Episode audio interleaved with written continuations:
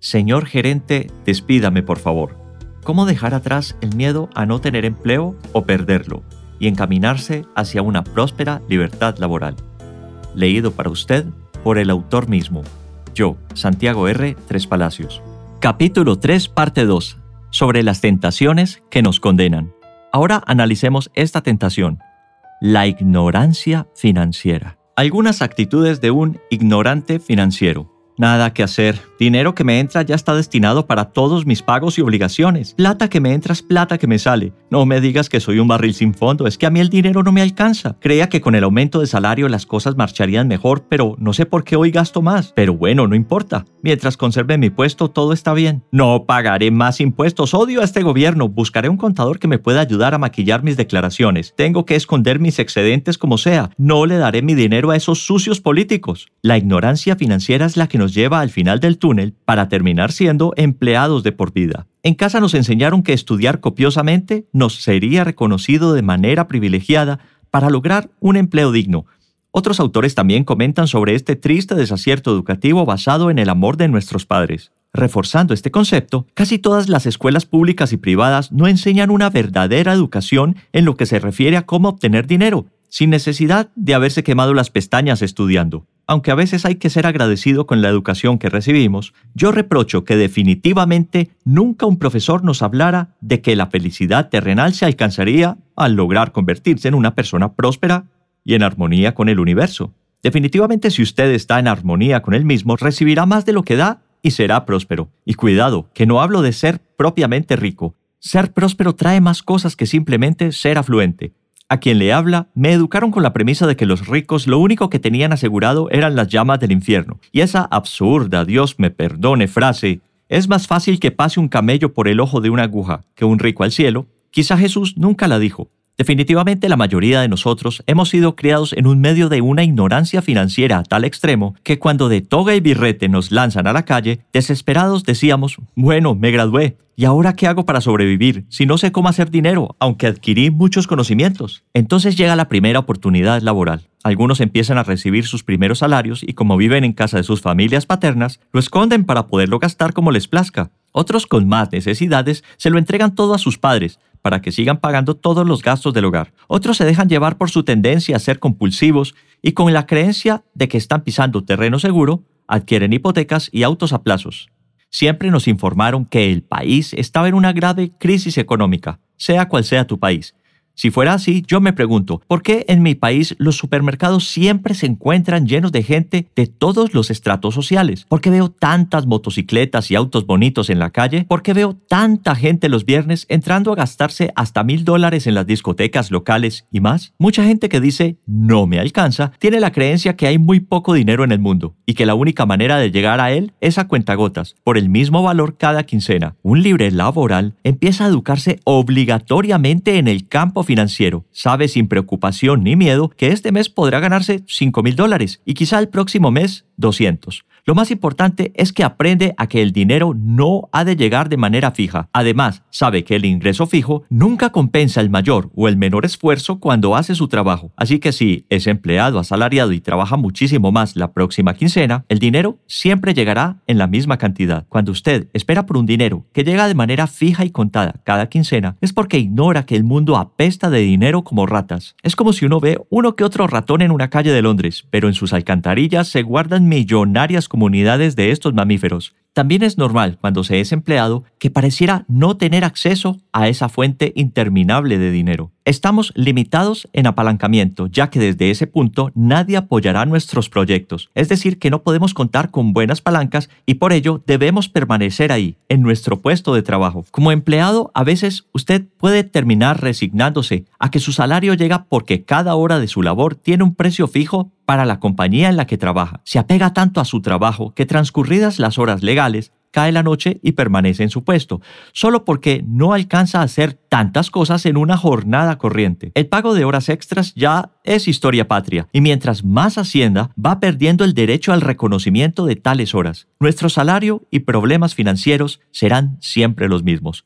Le aseguro que como libre laboral siempre tendrá la posibilidad de apalancarse, sea de manera educativa o de aprendizaje, financieramente o en los conocimientos de un mentor. Recuerde que en los primeros años de su vida estuvo apalancado por el trabajo de sus padres y seguramente no le faltó lo básico para aprender. Así que no hay que sentirse mal por el inmenso poder de la palanca. Apalancarse es una ley natural. Usted utiliza el dinero que otros ponen para ganar más dinero para usted mismo y para quien ha confiado su dinero en usted. Para que se entere por si no lo ha analizado, cada vez que usted consigna su mesada en el banco, está siendo quien presta su dinero para que el banco trabaje con él en inversiones que dicha entidad considera rentables. Devolvérselo dependerá de si el banco ha utilizado bien su dinero para tener la liquidez que le permita retirarlo y en igual cantidad. Nosotros apalancamos los bancos por temor a guardar nuestro efectivo en casa. Otra forma de ignorancia financiera es no conocer a conciencia nuestros reales estados financieros. Una de las cosas que cada padre debería enseñar a su hijo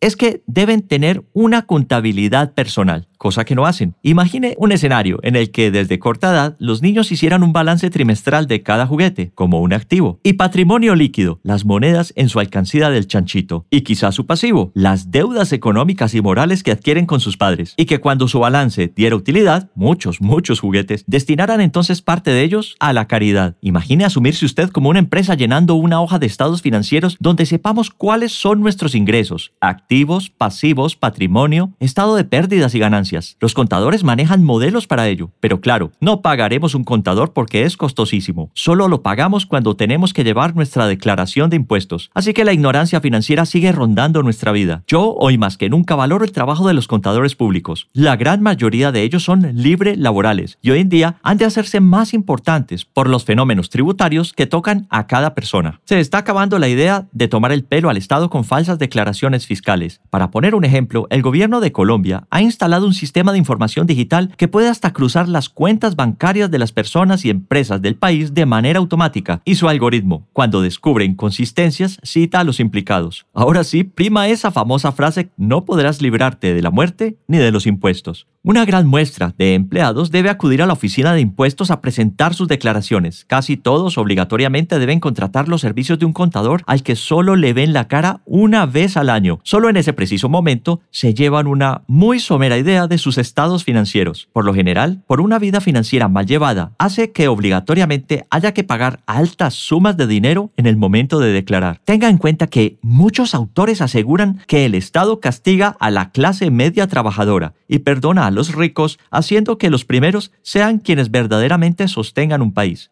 Esa idea en nuestro medio no es descabellada. Más adelante analizaremos cómo un libre laboral hace que aun siendo de estrato medio no sea tan castigado fiscalmente por el Estado, sino que casi que premiado. Si alguna vez se ha puesto a pensar por qué debe soportar retenciones tan altas de su salario, cuando ve a otros que caminan por la calle sin darle casi nada al Estado, es porque se está dando cuenta de que el Estado utiliza la ignorancia financiera de los empleados. ¿Explico? Bien, cuando usted trabaja como empleado asalariado, se convierte en un costo fijo y un gasto para su empleador. Así que el gobierno lo perdona a él por tenerle a usted como empleado, pero le castiga a usted por ser el empleado. Pregúntese qué costos tiene usted para pedirle al gobierno una amnistía tributaria. Solo su tiempo ya es costo, pero el gobierno no reconoce su precioso y valioso tiempo como un gasto deducible. No es lo mismo escuchar a quien dice, miren amigos, mi auto nuevo de 25 mil dólares, que escuchar a alguien que dice, así es amigos, según como he manejado mis ingresos, me dejará un positivo en el banco de 25 mil dólares al final del año. Veré cómo puedo invertirlos para multiplicarlos o apalancar esta suma para duplicarla.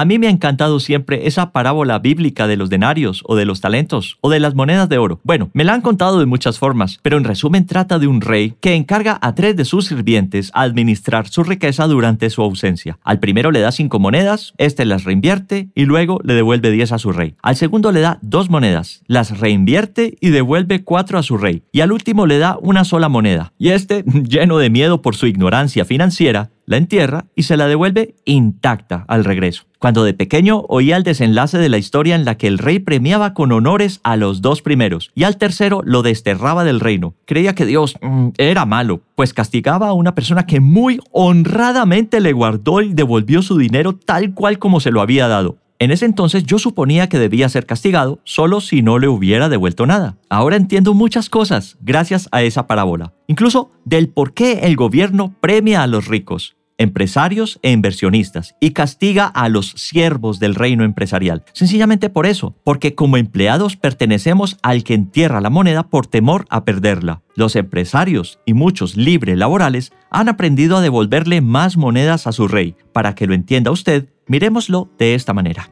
Haga de cuenta que el primer sirviente de la historia es un empresario, el segundo un emprendedor o libre laboral independiente y el tercero un empleado. Ahora pregúntese cuál fue quizá el primer factor que pudo haber hecho condenar al tercero. Bueno, respondámoslo desde lo que aquí nos interesa, que es el manejo del factor tiempo. La ausencia del rey fue la misma para todos los siervos, pero dos de ellos supieron manejar mejor el tiempo de su vida que el tercero. Por eso la pregunta para ustedes, ¿está satisfecho como empleado con la administración que diariamente le da a su tiempo? Puede sonarnos muy injusto, pero la ignorancia financiera es la más condenatoria de las tentaciones del empleado. Conozco a muchos empleados que ganan exorbitantes cantidades de dinero, se sienten felices con ello. ¿Quién no quisiera sentirse así? Pero les nace una nueva preocupación al ver tanto flujo de efectivo que no saben cómo manejar y que será propiedad del Estado. Cuando usted aprende a que como en la naturaleza hay tiempos de abundancia y tiempos de sequía, y eso pasa en su vida financiera como libre laboral y libre financiero, está superando dicha tentación. Hasta aquí la segunda parte del capítulo 3, cómo alejarnos de las tentaciones que nos condenan. Te espero en la tercera parte del capítulo 3 para alcanzar un estado de libertad y libre laboralidad. Soy Santiago R. Tres Palacios, el autor. Te invito a recorrer un viaje personal por la vida a través de mi canal de YouTube. Despídame, por favor. Facebook Santiago RT, Instagram Santiago-RT-